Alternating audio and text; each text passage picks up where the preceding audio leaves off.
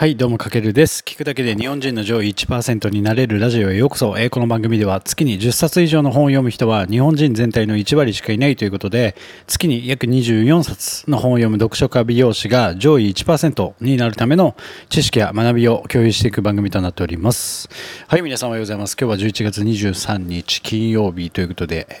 勤労感謝の日ですね。はい、今日は祝日、まあ火曜日の祝日結構珍しいんですけれども、今日は僕もサロンワーク朝からまた今日も夜までがっつり頑張っていきたいと思っております。で、えっ、と、最初に告知なんですけども、僕が、えっ、と、現在開設している、えっ、と、メンバーシップ、昨日、えっ、と、番外編ということで、えっとですね、昨日は魅力的な記事が書ける、まあ、ブログ投稿テンプレートというテーマで、えっと番外編限定配信でお届けしておりますので、ぜひご興味あれば、まあ、これブログの、えーと記事構成の、まあ、簡単に、まあ、こういう流れで構成すれば魅力的な記事になりますよっていうのを解説してるんですけども、まあ、ブログに限らず、まあ、音声メディアで、えー、と話のこの構成だったりとか、まあ、いろんなこの構成に使えると思いますので、えー、とこうやってね、まあ、これ一つの壁だと思うんですよね。構成の部分でなのでもしご興味あればぜひご参加ください、まあ、過去の全部配信も聞けますのでで途中までメンバーシップの、えー、と音声は聞けますので、メンバーシップじゃない方でも。なので、まあ、その中で興味があれば、もっと聞きたいなと思ったら参加していただけたら嬉しいです。月額、本当1000円で、えっ、と、やらさせていただいているので、まあ、本当ビジネス書一冊買うよりも、えっ、と、なんだろう、コスパはいいかなと思います。はい。ぜひ、よろしくお願いします。はい。というわけで、今本題行きましょうか、今日も。今日はですね、愛着をデザインする、共感される現代に最適な発信方法というテーマで、えーお届けしていきたいと思います。で、今、えっと、シリーズでお届けしている一冊の中から内容をピックアップしてるんですけども、今回はですね、ファンベース、支持され愛され長く売れ続けるためにという佐藤直之さんって方が書いたちくま新書から出されている一冊です。で、えっ、とですね、まあ、この本、どんな本かというと、まあ、皆さんご存知のパレートの法則って皆さん知ってますかね？あの80対20の法則なんですけども要は売上、まあ、何か店舗とかにいる方だったら売上の80%は、えっと、20%のお客様に支えられているだったりあとは自分のコンテンツの80%とか、まあ、自分のコンテンツで言えば自分のコンテンツの80%は2割のファンが2割の方が濃いファンとして聞いてくれているということでその2割のやっぱり常連さんとの関係を築いていきましょうそれがまあファンベースの考えということで、まあ、そのためのさまざまな戦略が学べる一冊、要はファンマーケティングとか、まあ、え強化マーケティングとも呼ばれてるんですけども、これ本当にキングコング西野さんが、えご利用ししていた一冊ということで、あのめちゃくちゃおすすめです。で、自分が発信するコンテンツ、まあ、音声メディアとかブログとか YouTube をいつもまあ聞いてくれてる約2割の人、まあ、ビジネスで言えば自分を信頼して、まあ、僕の場合だったら自分を信頼して紙を任せてくれてる2割の常連さん、まあ、僕のやっぱ指名売上の、えー、と全体の20%は常連さんの売り上げでできてるということで、まあ、誰にでも自分のビジネスがあったり個人で発信しているものには必ずファンという2割のファンの方が必ずいるということでそこのファンの皆さんにもっと強く関係を深めるための施策をしていきましょうということで、まあ、この人たちをまあより熱狂的なファンになってもらうための取り組みをしていくことが、まあ、実業のビジネスでも、まあ、オンラインコンテンツでもまあ一緒なのかなと思っててでこの中であの一つすごく参考になった学びとしては愛着をデザインするっていう考え方を一つ視点として持っておくといいのかなと思ってて、まあ、愛着を持つ愛着を持つとか言いますよね。例えばなんかこう友人からのプレゼントをもらったりとか、まあ、あげたりとか、まあ、なんかもらい物って結構嬉しいじゃないですか。あれにはしっかりと理由があって、まあ、そのもらったものもすごく嬉しいんですけどもそのもののもののプレゼントされることに価値があるんじゃなくて例えばそれをくれたその人の自分のことを考えてくれたその思いだったりその選ぶまあね何かプレゼントしてくれたってことはそこに選んでくれたっていうことが発生したわけでその方が選ぶために使ってくれた、まあ、時間あとは何何あげようかなって考えてくれたこう探すために動いてくれた、まあ、努力そういった思いとか時間とか努力っていう部分がすごく、えーと、価値として嬉しいっていう感じ感じるんですよね、人は。そのもの自体もらってもちろん嬉しいんですけども、それに費やしてくれた思いだったり、時間だったり、努力が嬉しい。要は単なるものを他に変え難いことに変えてくれる、それが一応愛着ということで、えっ、ー、と、まあ、普段皆さんも、僕もそうですけど、普段使ってるもののサービスの中に愛着を感じているものって結構ありますよね。うん、なので今回はこの愛着を自分たちのじゃビジネスやコンテンツにも生かしていきましょうっていうのがメインテーマで愛着じゃまあより具体的に砕いていくと要はそこにストーリーとかドラマ性があるものでそこに人は愛着を覚えるということでまあこれも何回もねこのラジオでもストーリー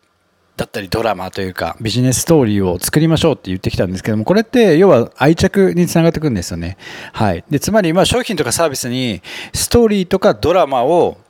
まとわせる。っていうことがめちゃくちゃ大事。で単なるものではなくてストーリーやドラマということをまとった商品とかサービス。もしくは個人に愛着。それはものとかサービスだけじゃなくてやっぱ個人のストーリーに人は愛着を覚えたりもするのでじゃあなぜそのコンテンツを作ろうと思ったのか。じゃあどうして始めようと思ったのか、まあ、どんな価値を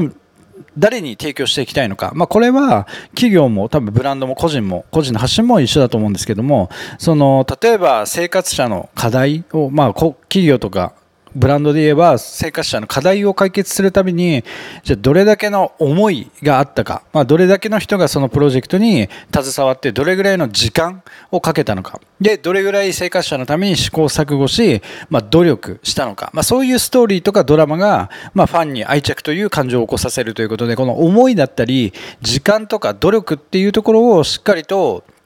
えー、と見せていくっていうことがすごく大事なんじゃないかなと思っててなのでまあなんか会社とかブランドの場合は創業ストーリーだったり苦労話だったりそれこそなんか商品開発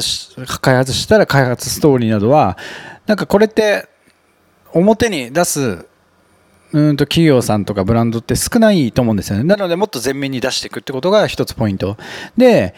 その時に語るポイントとしてはやっぱものそのものとかものサービスとかの背景に人がいることをどうやって感じさせるかっていうのが大事。なので、まあ、その中で、まあ、さらにちょっと具体的な戦略として落とし込むならファンとの日常的な接点をえーと、大切にしていくってことがすごく大事で、まあ、僕もやっぱり美容師やってて新しく初めてお店にお客様が来てくれて自分が担当してで施術をして、まあ、そこでねいろいろこう話をしてコミュニケーションをとってちょっと関係が深まってじゃあ帰帰りました。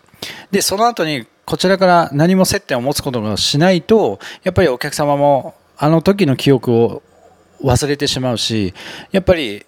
何にもないとまた違う別のお店に行ってしまうということで帰った後のアフターサポートじゃないですけどもやっぱその後でも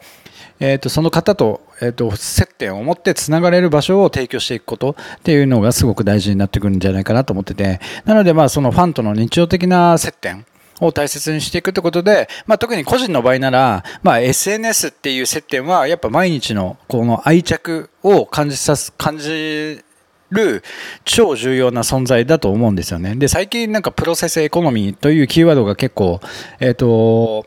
ビジネス界隈でも大切になってきたんですけど、まあ、プロセスエコノミーっていう本も出てるぐらい、えー、とここは大切なキーワードで、まあ、プロセスエコノミーって何かというと例えば企業とか会社で言えばその商品とかサービスが完成するまでの過程を見せること。で、その出来上がるまでのプロセスを公開していくってことが大事。これを SNS で公開したりしていくと、まあそのファンとの接点がそこで生まれて愛着を感じてもらえるということで、じゃあ誰がどんな思いでその商品を作ってるかとか、例えば失敗とか挫折なども含めて全てオープンに見せていくことっていうのが、えっと、これからの時代すごく大事かなと思ってて、で、これは個人でも一緒で、じゃあ自分は何を求めて SNS で発信してるのか。例えば僕で言えば、今スタイフのメンバーシップ始めたんですけども、ただ、その作られた完成品っていうのを発信するだけではなくてその発信に至るまでじゃあどんな作業を普段しててこの完成に至ったのか。あとは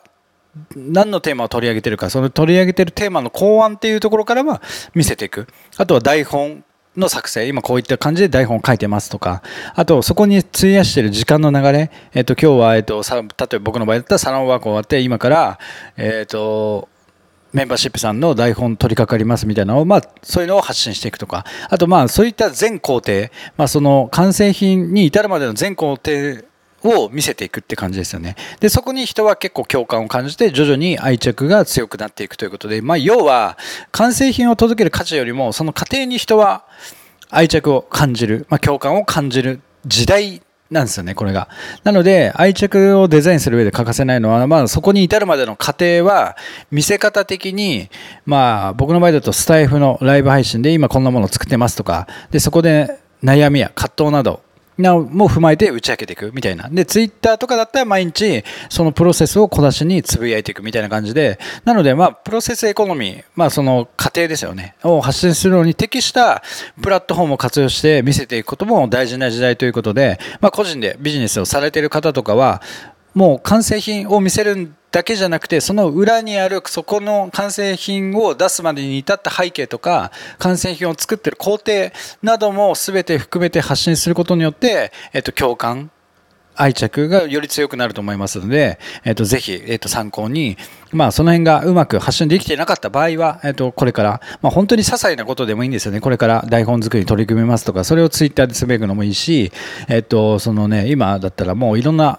プラットフォームありますので、そこでライブ配信したりとか、まあ何でも最適な方法あると思うので、まあそういうところも含めて失敗とか葛藤とか悩みとかも全部含めて見せていくってことが、まあこれからの時代に求められる、えっ、ー、と、最適な発信方法だと思いますので、ぜひ参考にしてみてください。はい、というわけで今回は愛着をデザインする、共感される現代に最適な発信方法というテーマでお届けさせていただきました。はい、えっ、ー、と皆さん、メンバーシップ、ぜひよろしくお願いします。まあ、表ではね、こんな感じでちょっと軽い内容で話してるんですけども、裏では本当にがっつり、まあ本当に皆さんが個人で稼ぐため、まあ会社に頼らずに稼ぐために、え、ー、と、どんなステップをしていけばいいか、結構具体的な内容をめちゃくちゃ語ってますので、まあ、めちゃくちゃそこに僕も時間使ってるので、まあその辺も踏まえて、え、ー、と、ぜひ興味あればご参加ください。はい、というわけで今回は以上になります。素敵な祝日をお過ごしください。かけるでした。ではでは。